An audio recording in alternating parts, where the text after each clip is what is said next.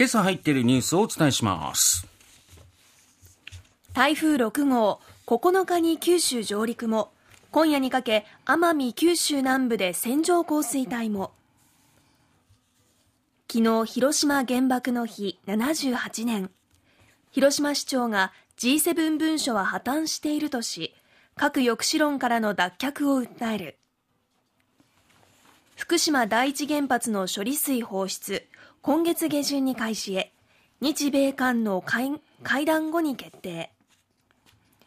洋上風力収賄疑いの秋元議員。審査基準の変更後に議員会館で1000万円受領か。夏の甲子園開幕。声出し応援解禁でコロナ禍前の夏戻る。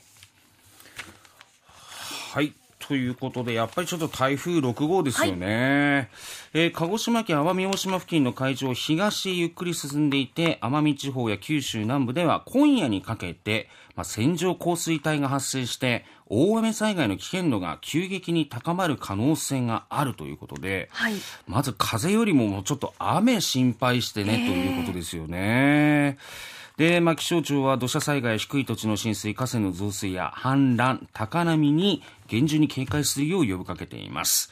で、明日の午前0時までの24時間に降ると予想されている雨の量が、多いところで、奄美地方と九州南部で300ミリ、四国で250ミリの見込みということなんですが、まあ、もうすでにこの台風の影響って割と早い段階から九州でも出てて、はい、まあ、船舶が欠航したりというようなこともありましたけれども、特に宮崎、鹿児島はもうすでにずっと雨がね、ね。割と降り続いているというのも続いているので、えー、まあ、まあそういう意味でもやっぱり土砂災害を十分に警戒、まずはしましょうということですね。はいで、まあ、九州北部にはやっぱり水曜、木曜あたりに影響が出てきそうだということなんでね、えー、ちょっとやはり気になるなという台風の動きであります。はい。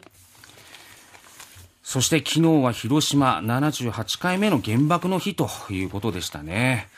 えー、昨日のこの原爆の日、過去最多111カ国が参加しまして、えー、広島市の平和記念公園で平和記念式典が営まれました。まあ、この中で広島市の松井和美市長が平和宣言で、まあ、世界中の指導者に核抑止論からの脱却を訴えたということで、まあ、この話題が新聞も各紙、えー、一面で取り上げられています。はい、まあ、G7 で採択された、えー、平和宣言自体がもう破綻していると、えー、広島市長の訴えということになるわけですよね。まあ、どうしてもその核を持っていることで核を抑止するというこのいわゆる核抑止論を被爆地で話すなんてどういうことなんだと、えー、まあ、あの時の気持ちというのが、まあ、広島の方々から出てきたなというのが、まあ、リアルな感想かなという気がいたしますね。まあ核があるから相手も核を使えないっていうのが、まあ、いわゆる核抑止論ということなんですけど、まあ、それが本当に今でも成立しているのかっていう話に、まあ、なる前に、まあ、アメリカみたいに銃社会みたいなところで考えると、銃は自分を守るためのものだ、で持つんでしょうけれども、はい、まあ、悲惨な事故も起きてるよっていうことがリアルにね、僕らは知ってるわけですから、いつその核を廃絶する方向に行けるのかというのを、はい、やっぱりこういう記念日だけ、広島の日だけじゃなく、原爆の日だけじゃなく、常に考えなきゃやっぱりいけないことだなということですよね。はい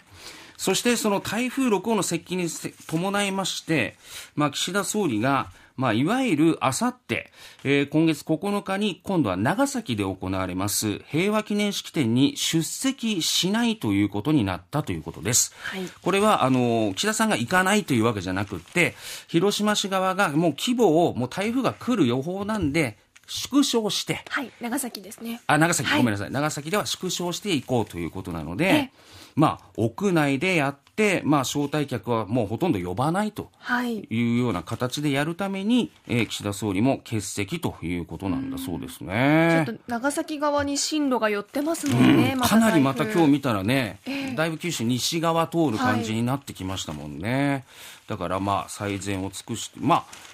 いいんじゃないかなと僕は思います、この判断はね、早め早めに、やっぱり、はい、何かこれでね、あった方がよっぽど、やっぱりね、えー、良くないなという気がするのでね、えー、長崎の式典は台風で縮小ということになりました。それからどうすかね。処理水の問題ですね。処理水いつ出すんだっていうのも、これもずっと言われてたんですけれども、まあなんとなく今月下旬になるよというような話も出てまいりましたと。はい。で、これがこの後ね、日米韓の会談に岸田さんが行くんですけれども、そこの後に決定して出そうというような話で、やっぱり今月中にはっていうことなんでしょうね。うーん。まあ最初はやっぱりこう、夏休みシーズンだけに、はいまあ海レジャーも含めて、多くの方が行くので、まあそのタイミングだけは外した方がいいんじゃないかみたいなええ声もありましたけれども、まあもちろん、えー安全だということで出すんでしょうけれども、まあなんか気持ちとしてね、やっぱりね、出された海にじゃああなた行きますか、泳ぎますかとか、そうですね。そこで取れたものを食べたいと思いますかみたいなリアルな心情っていうのはやっぱりあると思うんですよね。ええええだからまあこの辺のまあ漁業組合とのね、まあ金も含めてなんですけれども、ただやっぱりもう、どこにじゃあ置いとくんだっていう問題も常について回っていることなので、はいまあ判断をす、まあ、しなきゃいけないタイミングには来てるなっていうことはリアルだし、あとは我々がもっともっとそれが出た場合にどういうな風になるのかっていうのを情報を仕入れたりとか勉強したりしていかないと、思い込みだけでね、そうですね。こうしちゃいけないんだな、じゃな、嫌だなっていうことじゃないんだろうなっていうことがあるなと思いますよね。はい。